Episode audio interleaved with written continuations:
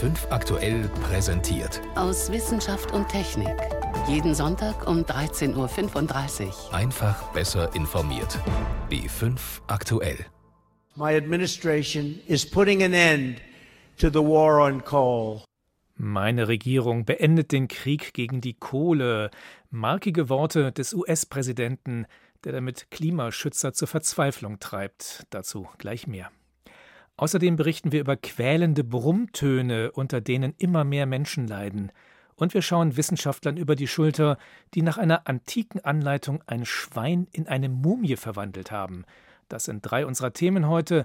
Am Mikrofon ist David Globig. Donald Trump hat wieder einmal das getan, was er im Moment offenbar am liebsten tut: ein Dekret unterzeichnen. Diese Woche war die Energiepolitik dran. Und vermutlich genießt es Trump, dass er damit erneut einen Großteil der Weltgemeinschaft vor den Kopf stößt. Denn mit diesem Erlass und mit weiteren Gesetzen blasen der amerikanische Präsident und seine republikanische Partei zum Angriff auf Umwelt- und Klimaschutz. Mehr dazu von Volker Mrazek. Das zarte Pflänzlein Klimaschutz, das unter seinem Vorgänger Barack Obama gerade erst zu sprießen begann, Donald Trump, trampelt es nieder. Am Dienstag erließ der US-Präsident ein neues Dekret zur Energiepolitik, wie er sie sich in seiner Amtszeit vorstellt. Es ist eine glatte Rolle rückwärts. Mit seinem Dekret startet Präsident Trump einen Frontalangriff gegen die Klimapolitik in unserem Land. Die Ökonomin Rachel Cletus von der Union of Concerned Scientists, einer ökologisch orientierten Organisation von Wissenschaftlern. Mit seinem Erlass stoppt Donald Trump Obamas saubere Energiengesetz. Der sogenannte Clean Power Plan sieht vor, dass Kohlekraftwerke in den USA erstmals ihren Kohlendioxidausstoß senken, um knapp ein Drittel bis zum Jahr 2030. Wegen diverser Klagen ist das Gesetz noch nicht in Kraft. Trump wolle jetzt, dass es revidiert und abgeschwächt werde, so Rachel Cletus. Er kann den Clean Power Plan nicht einfach aufheben, aber durch das Dekret liegt er erst einmal auf Eis. Und das kann dauern. Wir wissen jetzt, der weitere Ausbau sauberer Energien in den USA hängt an Marktentwicklungen und der Politik einzelner Bundesstaaten. Die führende Rolle Washingtons existiert nicht länger. Trump lockert auch die Umweltauflagen für Konzerne, die Schiefergas fördern, indem sie Wasser und spezielle Chemikalien in den Untergrund pressen. Und er streicht hunderte Millionen Dollar für Maßnahmen zur Anpassung an den Klimawandel, etwa im Küstenschutz. Fast zeitgleich stimmte das US-Repräsentantenhaus in dieser Woche für ein Gesetz, das den Einfluss der Industrie auf die Umweltbehörde EPA vergrößert. In der Kongresskammer hat Donald Trumps Republikanische Partei die Mehrheit. Wir sollten uns da nichts vormachen. Diese Administration stellt die Interessen und Profite der fossilen Energiewirtschaft über die Gesundheit der Amerikaner. Die staatlichen Behörden sollen alles auf den Prüfstand stellen, was den Ausbau der heimischen Energieproduktion behindern könnte. Umwelt- und Klimaschutz, der Umstieg von fossilen auf erneuerbare Energieträger. Mögen andere das für wichtig halten, der neue US-Präsident nicht. Mitte des Monats legte Trump seinen Entwurf für den Staatshaushalt 2018 vor. Darin schlägt er unter anderem vor, die staatliche Agentur für zukunftsweisende Energieforschungsprojekte kurzerhand dicht zu machen. Rush Holt dagegen lobt die Arbeit der Experten dort. Der Physiker leitet die amerikanische Gesellschaft zur Förderung der Wissenschaften. Nach den Plänen des Präsidenten soll die Agentur noch in diesem Jahr abgeschafft werden. Eine Einrichtung, die über Batterien, intelligente Stromnetze und Supraleiter forscht. Und das mit sehr guten Ergebnissen. Den Rotstift setzt Trump auch bei der Erd- und Klimabeobachtung aus dem All an. Nach seinen Haushaltsplänen sollen vier US-Satellitenmissionen auslaufen oder nicht mehr weiterentwickelt werden, darunter auch ein neues Observatorium zur Messung von Kohlendioxid. Michael Mann, einer der bekanntesten US-Klimaforscher, ist entsetzt. Die Absicht ist klar. Man möchte nicht mehr, dass überwacht wird, wie sich das Klima ändert. Das ist so, als ob Sie wissen, dass jemand Fieber hat und trotzdem verbieten Sie ihm, seine Temperatur zu messen. Wie stark Behördenbudgets und Satellitenprogramme am Ende zusammengestrichen werden, das entscheidet allerdings nicht der Präsident, sondern der Kongress, und der, so hofft Rachel Cletus, werde Trump nicht unbedingt folgen. Im ganzen Land ist die Empörung jetzt groß. Ich denke deshalb, das Schlimmste von dem, was Trump plant, wird sich nicht umsetzen lassen. Schon jetzt gibt es aber keinen Zweifel. Unter Donald Trump verabschiedet sich Washington von allen Bemühungen, den Ausstoß von Treibhausgasen zu reduzieren. Das Pariser Weltklimaabkommen hat die neue US-Regierung allerdings nicht aufgekündigt. Es bleibt ihr Geheimnis, wie sie dann die internationalen Klimaschutzzusagen der USA erfüllen will. Kurswende in der US-Umwelt- und Klimapolitik. Das war ein Beitrag von Volker Mrazek. Seit 27 Jahren gilt in Deutschland das sogenannte Embryonenschutzgesetz. Es verbietet Forschung an Embryonen und insbesondere den Verbrauch von Embryonen. Dieses Gesetz wurde immer wieder in Frage gestellt, blieb aber, bis auf Details, unverändert. Nun haben elf renommierte Wissenschaftler der Deutschen Wissenschaftsakademie Leopoldina ein Diskussionspapier veröffentlicht. Sie fordern darin, den Embryonenschutz zu lockern. Zu den Unterzeichnern gehören nicht nur Naturwissenschaftler und Mediziner, sondern auch ein Jurist, ein Theologe und ein Philosoph. Sie wollen, dass bestimmte Forschungsprojekte auch in Deutschland erlaubt werden. Mein Kollege Michael Lange verfolgt die Debatte schon eine Weile. Ich habe ihn gefragt, warum die Wissenschaftler mit dem Embryonenschutzgesetz nicht mehr zufrieden sind. Ja, in der Forschung hat sich in den letzten Jahren eine ganze Menge getan. Da gibt es neue Verfahren. Die Wissenschaftler sprechen da vom Genome Editing. Am bekanntesten ist vielleicht die Genschere CRISPR-Cas. Damit kann man einzelne Gene viel genauer als bisher schneiden. Sehr punktgenau, sehr schnell, sehr einfach, sehr preiswert. Und dieses Verfahren wird in der Wissenschaft eigentlich in sehr vielen Labors mittlerweile eingesetzt. Und im Ausland wird es eben auch eingesetzt, um Embryonen, menschliche Embryonen gezielt zu manipulieren. In China hat das schon stattgefunden und es findet auch demnächst oder auch schon zur Zeit in Großbritannien und in den USA statt. Und deutsche Forscher dürfen das nicht, wegen dem Embryonenschutzgesetz. Und die Unterzeichner dieses Diskussionspapiers, die würden das gerne ändern. Jetzt haben Sie gerade gesagt, man kann damit menschliche Embryonen gezielt verändern. Das klingt für mich erstmal ziemlich erschreckend. Was sind denn das für Forschungen, die die elf Wissenschaftler da vor Augen haben? Hauptsächlich geht es um Forschungen, bei denen es darum geht, überhaupt zu verstehen, warum bestimmte Entwicklungsstörungen im Embryo stattfinden. Viele Embryonen entwickeln sich nicht richtig im Mutterleib und man versucht herauszufinden, was einzelne Gene dabei machen. Und die einfachste Möglichkeit in der Forschung ist immer, ein einzelnes Gen auszuschalten oder irgendwie gezielt zu verändern. Genau das findet zurzeit statt. Das soll zum Beispiel die Möglichkeiten bei der Reproduktionsmedizin, bei der künstlichen Befruchtung verbessern, wenn man genau weiß, was einzelne Gene machen.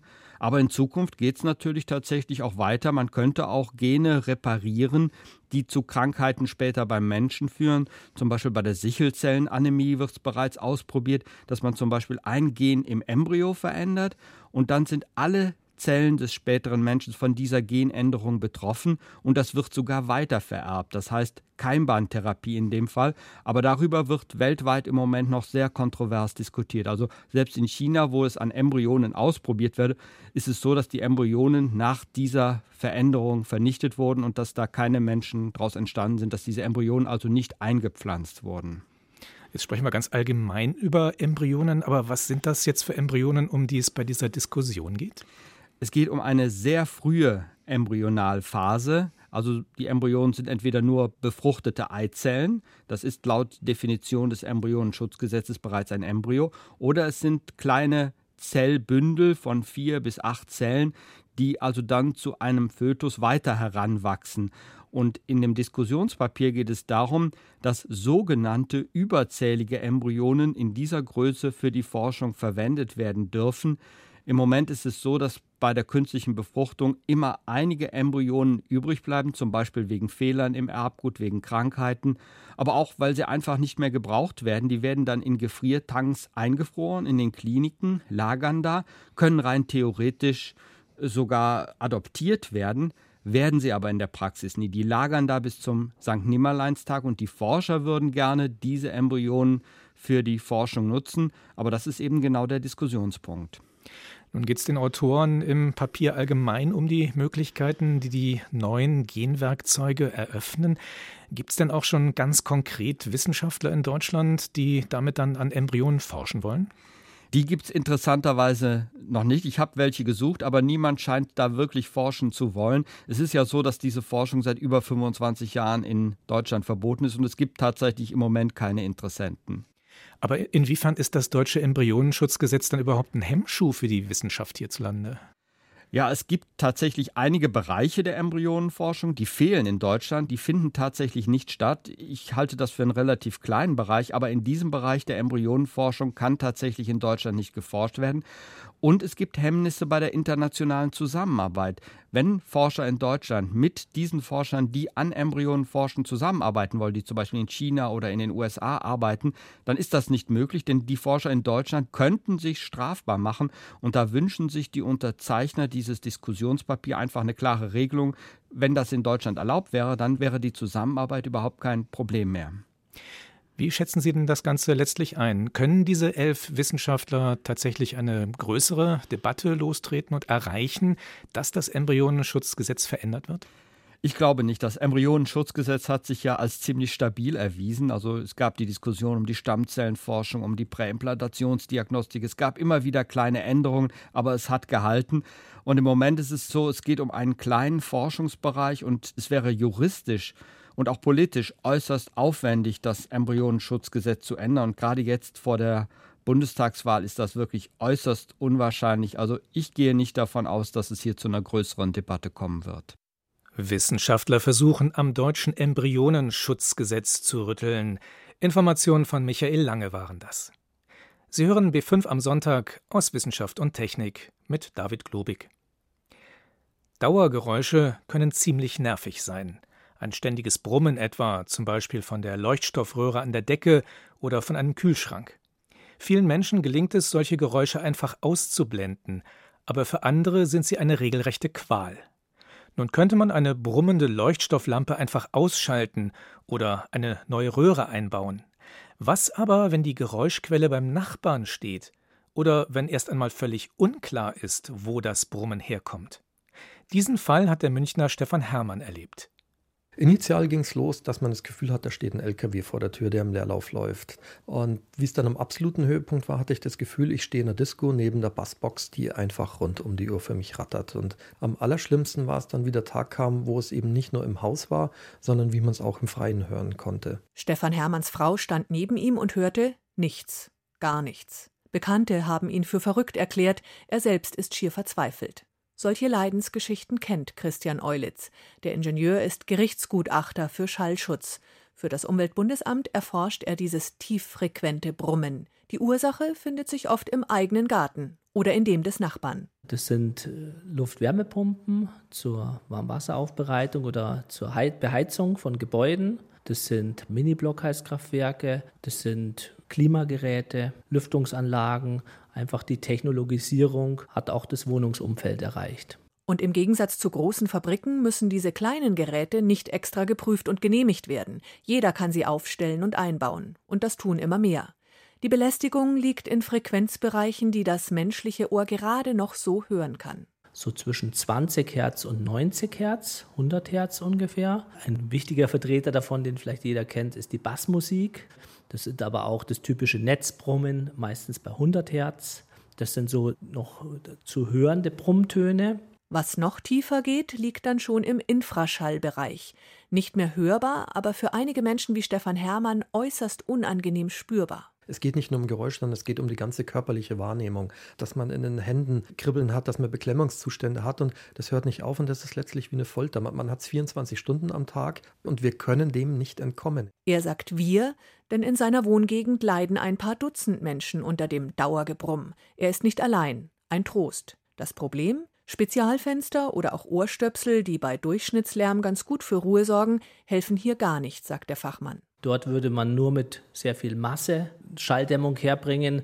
Das würde praktisch wie eine Einbunkerung bedeuten. Also in einem Bunker sind sie auch sehr gut geschützt vor tieffrequenten Schallen. Aber wer will schon in einem Bunker sitzen? Man muss also bei den Geräten ansetzen. So wie moderne Kühlschränke oder Spülmaschinen müssen auch Luftwärmepumpen oder Klimaanlagen Grenzwerte einhalten, beim Energieverbrauch und beim Lärm. Hersteller bemühen sich also, die Maschinen so leise wie möglich zu machen im mittleren Frequenzbereich. Das ist einerseits gut. Das führt aber häufig bei relativ kompakten Geräten mit wenig Masse und oftmals Kunststoffgehäuse dazu, dass besonders die Emission im tieffrequenten Bereich verstärkt wird. Also praktisch ein Verschieben der Emission, weil die Energie nun mal abgeführt werden muss, die Schallenergie. Dann kommt es häufig zu einer Verschiebung, dass sie dadurch im tieffrequenten lauter werden.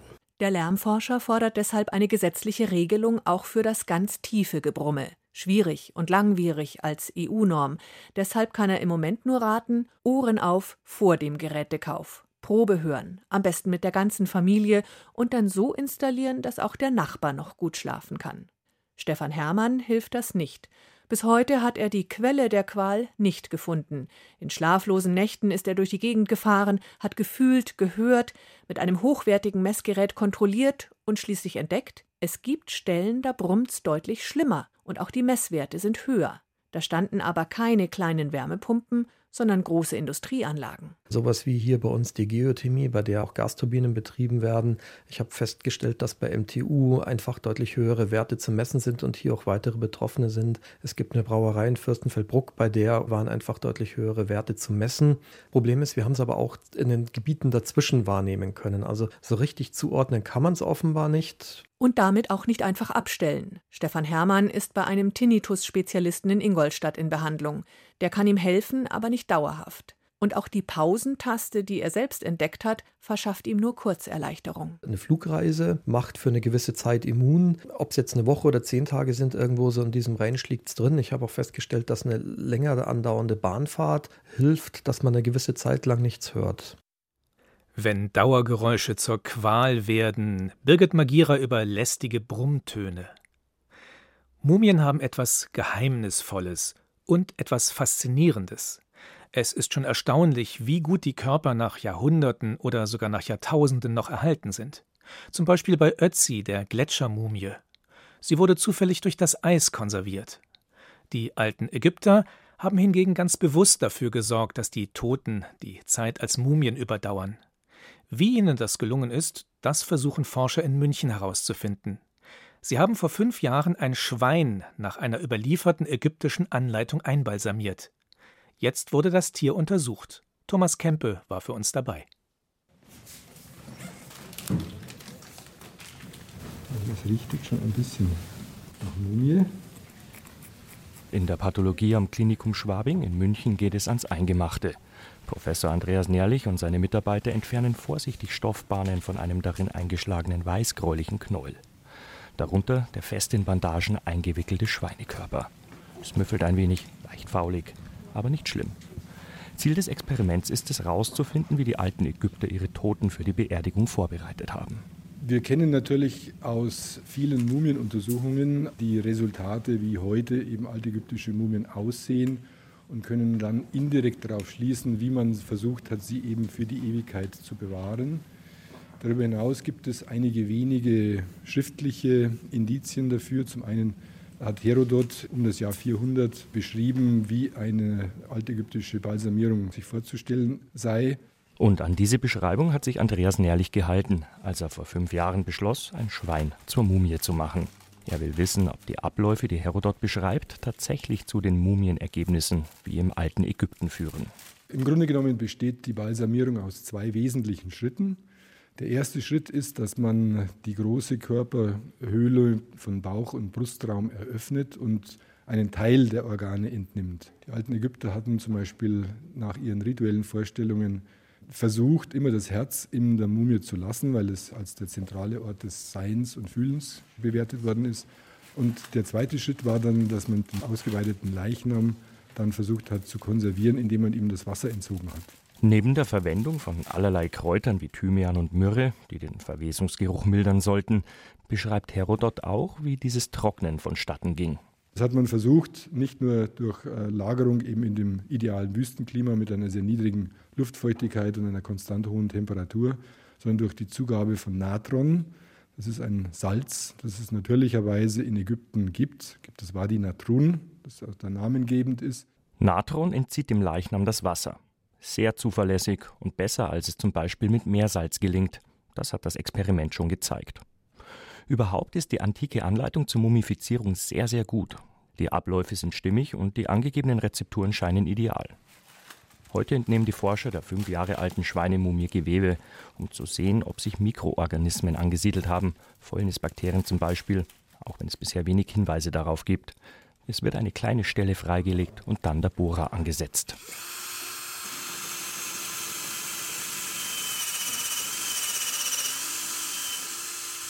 Die Gewebeprobe geht nun ins Labor. In rund zwei Wochen wird sich zeigen, ob die Mumie nicht nur gut getrocknet, sondern auch weitgehend fäulnisfrei ist. Andreas Nährlich macht sich daran, das Loch in der Mumie wieder zu verschließen. So wie es wohl auch altägyptische Priester getan hätten. Mit Honig. Also erstens mal war Honig natürlich ein sehr, sehr beliebtes Mittel, auch gerade in der altägyptischen Zeit äh, im Zusammenhang mit Balsamierungsverfahren. Dann ist der Honig ja selber antibakteriell wirksam, hat also Substanzen drin, die Bakterienwachstum zumindest äh, reduzieren. Und zum Dritten klebt es natürlich gut. Und ich möchte hier die Öffnung auch möglichst äh, so wieder zukleben, dass wir also hier auch einen quasi Verschluss bekommen. Nach dem Verschließen des Bohrlochs kommt die Mumie zurück in eine Holzkiste und wird wieder in den Keller der Pathologie geschafft. Nach der Auswertung wollen die Forscher auch in Zukunft regelmäßig prüfen, wie sich der mumifizierte Schweinekörper verhält, um so nach und nach dem Mumiengeheimnis der alten Ägypter immer ein Stückchen näher zu kommen. Mumifizieren für die Forschung. Thomas Kempe berichtete. So viel für heute aus Wissenschaft und Technik. Am Mikrofon war David Globig.